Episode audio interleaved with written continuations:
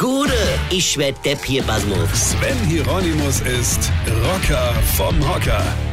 was man sich im neuen Jahr wieder alles so vorgenommen hat, oder?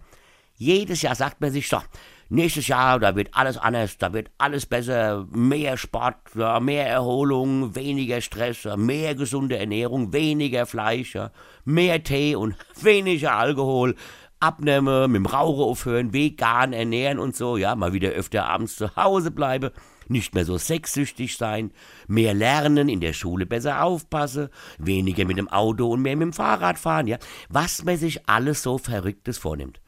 Und man nimmt sich ja immer vor, äh, also das war es zu ändern, was man ja eigentlich immer sehr gern gemacht hat. Ja?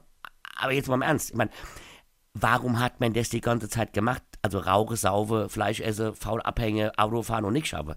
Warum? ne? Warum wohl? Weil es halt einen riesen Spaß gemacht hat. Sonst hätte man es doch erst gar nicht gemacht.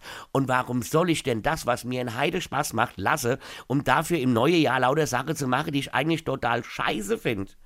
Jetzt von wegen frohes neues Jahr, da weißt du doch jetzt schon, das wird doch die Hölle.